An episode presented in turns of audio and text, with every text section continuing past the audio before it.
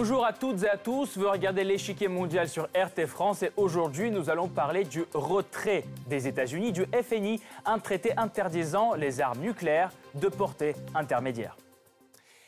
La mort de ce traité, qui était le symbole de la fin de la guerre froide, signerait le début d'une ère nouvelle pour les relations internationales. Dans cette nouvelle affaire de tension internationale, tout le monde se renvoie la balle.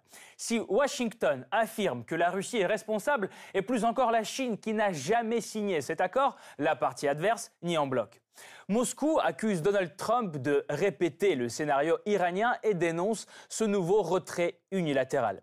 De son côté, un peu groggy de ce coup de force américain, l'Europe affiche sa volonté de préserver le traité, mais se retrouve isolée de ses alliés traditionnels. Alors, sommes-nous au bord d'une nouvelle course aux armements? Pourquoi? Le FNI est-il d'une importance capitale pour la paix mondiale? En quoi de telles actions unilatérales menacent la sécurité internationale? Pour répondre à ces questions, nous retrouverons en fin d'émission Dominique Trinquant, ancien chef de la mission militaire française à l'ONU. Dominique Trinquant, bonjour. Bonjour.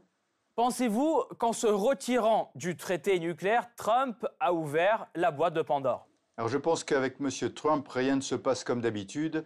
Et c'est un couvercle, un double couvercle, couvert de la perception qu'il a euh. Et maintenant, c'est une façon de rentrer en négociation. Je pense que la négociation sera plus sérieuse par la suite. Merci beaucoup. Euh, nous approfondirons tout à l'heure ensemble. Sommes-nous en train de vivre une nouvelle course aux armements? Le 20 septembre 2018, lors d'une visite à Elko, dans le Nevada, le président Trump remettait en cause la viabilité du traité sur les forces nucléaires à portée intermédiaire. Nous n'allons pas les laisser violer l'accord nucléaire et fabriquer des armes alors que nous n'y sommes pas autorisés. Nous, nous sommes restés dans l'accord et avons honoré l'accord. La Russie n'a pas malheureusement respecté le traité. Nous allons donc mettre fin à l'accord. Ces accusations américaines ont rencontré une ferme réaction de Moscou qui attend des preuves. Nous condamnons les tentatives de chantage en cours pour obtenir des concessions de la part de la Russie. Il s'agit là de présenter le problème comme si la Russie violait un contrat. Non seulement nous ne le violons pas, mais nous le respectons de la manière la plus stricte possible. Cet accord, menacé par Donald Trump, est un traité qui date de la fin de la guerre froide. À l'époque, Gorbatchev et Reagan l'avaient signé pour donner un nouveau départ aux relations Est-Ouest. Un peu de mots, l'accord repose sur l'idée d'interdire totalement la possession des lance-missiles et missiles capables de transporter une ogive nucléaire sur une distance moyenne de 500 à 5500 km. Les systèmes de défense aérienne sont peu efficaces face à la vitesse de ces missiles. Quelques minutes seulement et l'ennemi est anéanti dans une frappe nucléaire. La réaction internationale à la démarche américaine ne s'est pas fait attendre, le monde entier rappelant l'importance du traité FNI. La décision de Donald Trump de se retirer du traité FNI est dévastatrice. Nous continuerons de travailler au désarmement nucléaire. Nous exhortons également la Russie à respecter ses engagements. L'Europe doit maintenant empêcher une nouvelle augmentation de la production de missiles à portée intermédiaire.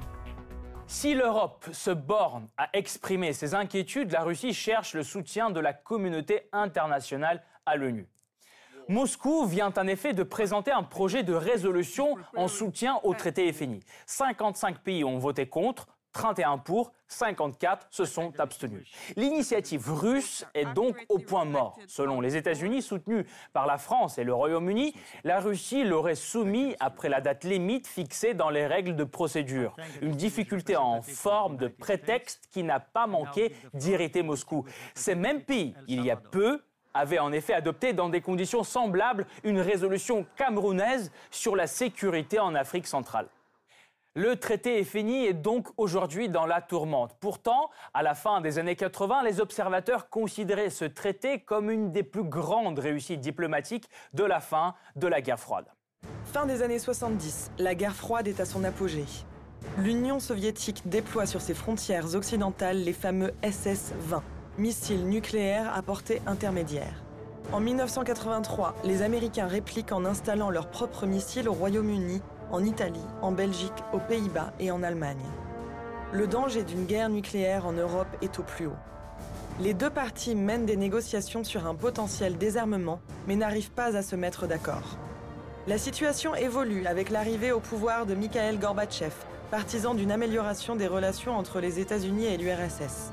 En 1986, les deux blocs se mettent enfin d'accord sur les bases du traité FNI, qui est signé le 8 décembre 1987. En moins de trois ans, l'accord est appliqué, les soviétiques détruisant 1846 systèmes de missiles, soit un millier de plus que les États-Unis. Après l'effondrement de l'URSS, la Biélorussie, le Kazakhstan et l'Ukraine rejoignent également l'accord, en plus de la Russie et des États-Unis. En 2000, coup de tonnerre. Les Américains annoncent vouloir se retirer du traité ABM sur les missiles antibalistiques. En réponse, le président russe Vladimir Poutine évoque pour la première fois la possibilité de se retirer du traité FNI. En 2001, les États-Unis sortent bien du traité ABM, mais la Russie reste attachée à ses engagements. Le 12 octobre 2007, Vladimir Poutine avance l'idée de rendre l'accord FNI universel pour tous les pays du monde.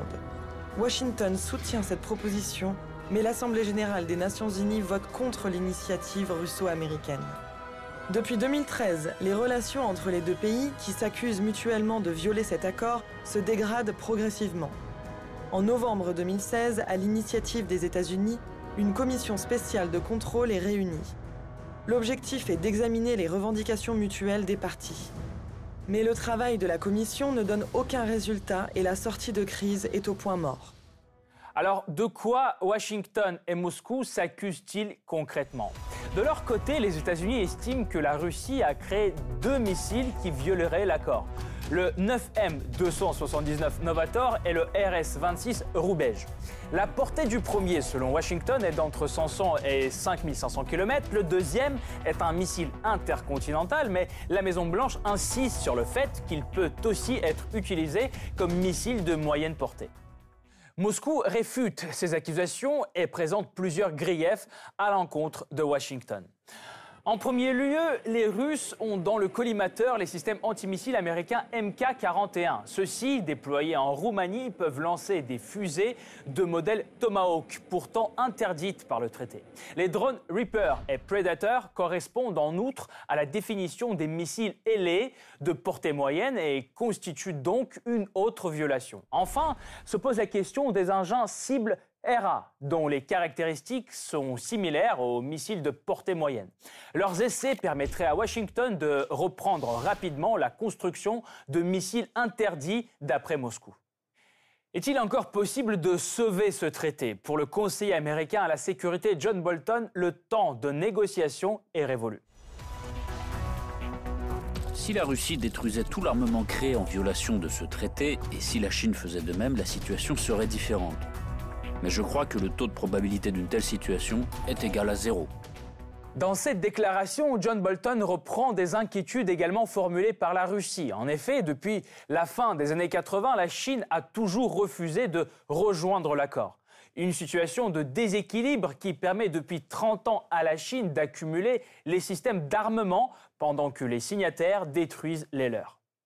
Selon les données du Pentagone, la Chine possède actuellement 330 missiles balistiques à moyenne portée montés sur 100 à 150 systèmes de lancement et 1000 à 1200 missiles de courte portée sur environ 300 systèmes de lancement. Ces missiles sont capables d'atteindre en quelques minutes toutes les bases américaines en Asie. Le cas chinois est souvent mentionné à Washington, mais les missiles à portée intermédiaire font partie de l'arsenal de plusieurs pays. Pakistan, Inde, Iran, Corée du Nord et Israël. Au sein de ce club restreint, il est de notoriété publique que tous possèdent plus ou moins officiellement des ogives nucléaires. Une sortie du traité permettrait donc à Washington de renforcer une stratégie de dissuasion, mais c'est maintenant l'Europe qui se retrouve dans une position extrêmement délicate. Quand je vois le président Trump annoncer il y a quelques semaines le fait qu'il sorte d'un grand traité de désarmement, qui en est la victime principale L'Europe et sa sécurité? Moscou a d'ores et déjà tiré la sonnette d'alarme. Si Washington déploie des missiles à portée intermédiaire en Europe, Bruxelles devra se préparer aux conséquences. S'ils en viennent à cela, les pays européens, qui l'acceptent, doivent comprendre qu'ils mettent leur propre territoire sous la menace d'une potentielle frappe de riposte. Le monde est-il au bord d'une nouvelle course à l'armement? Est-il possible aujourd'hui d'éviter l'effondrement du système de sécurité international? Pour mieux comprendre le traité FNI et ses enjeux, nous retrouvons Dominique Trinquant, ancien chef de la mission militaire française à l'ONU. Dominique Trinquant, pensez-vous que le retrait américain du FNI est inévitable? Je pense que c'est un, un, traité qui date d'il y a 30 ans et que beaucoup de choses ont évolué depuis et qu'une nécessité se montre peut-être aujourd'hui de le négocier. Je rappelle que c'était euh, après la crise de ce qu'on appelait les euromissiles entre les Pershing et les SS-20 euh, à l'époque euh, soviétique que ce traité a été mis en place. Aujourd'hui, beaucoup de choses ont évolué, d'abord technologiquement et dans les rapports de force. Et le président Trump, à son habitude, donne un coup de pied dans la fourmilière. Et c'est là où je parlais de perception. il est intéressant qu'il ait fait cette annonce puis ait envoyé M. John Bolton à Moscou pour en parler avec les Russes. Euh, donc on est vraiment dans le champ de la perception euh, pour montrer euh, une action et ensuite une négociation qui s'ouvrira. Alors vous pensez que en faisant ça de cette manière, il prend en quelque sorte la température d'abord Trump? Oui, vous, vous, connaissez sa méthode pour avoir une référence, c'est celle de la Corée du Nord. il y a eu beaucoup de bruit. Est-ce que la négociation sur la dénucléarisation de la Corée a réellement démarré? Non. Euh, donc euh, au début, c'est une méthode de négociation qu'il euh, affectionne particulièrement, qui vient de son passé de commercial en immobilier, c'est de mettre la barre très très haut et puis de négocier ensuite. Et quid de le a-t-elle suffisamment de poids pour faire hésiter Trump? Non, alors c'est là qu'est un petit peu euh, le, drame, si vous voulez, c'est qu'on est en train de parler de missiles qui concernent directement l'Europe, mais je pense que l'Europe n'a aucun poids vis-à-vis de M. Euh, Trump. Euh, le seul poids qu'elle a, et elle le dit aujourd'hui, c'est nous engageons la Russie et les États-Unis à continuer les négociations, à continuer le dialogue. Donc c'est un encouragement au dialogue. En revanche, ça n'a pas de poids sur le résultat final, alors que euh, de facto, les missiles concernent d'abord l'Europe. Euh, Washington pointe du doigt la Russie, la Chine estime que l'accord ne correspond pas à la réalité. Quelle est la principale raison du retrait américain selon vous? Alors c'est intéressant parce que vous citez la Chine. Or la Chine ne fait pas partie de ce traité.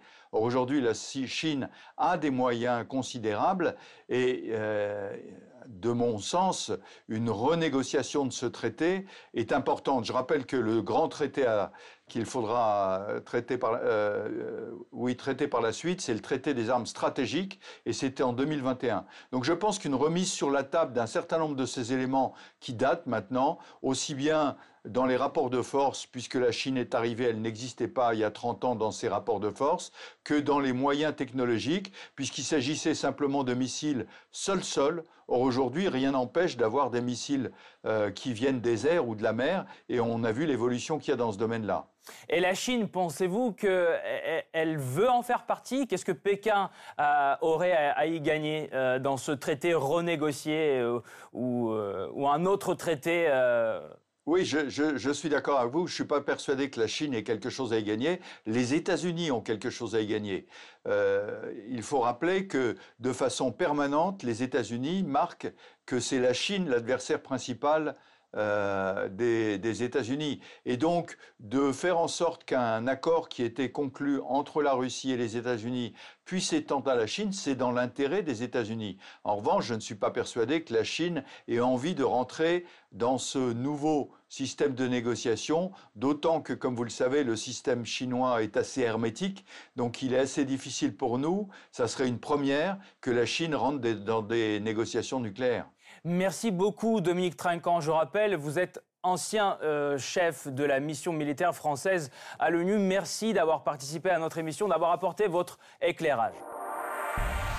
Cette partie-là n'est pas encore terminée. La semaine prochaine, une nouvelle partie vous attend avec d'autres pions sur l'échiquier mondial. À bientôt sur RT France.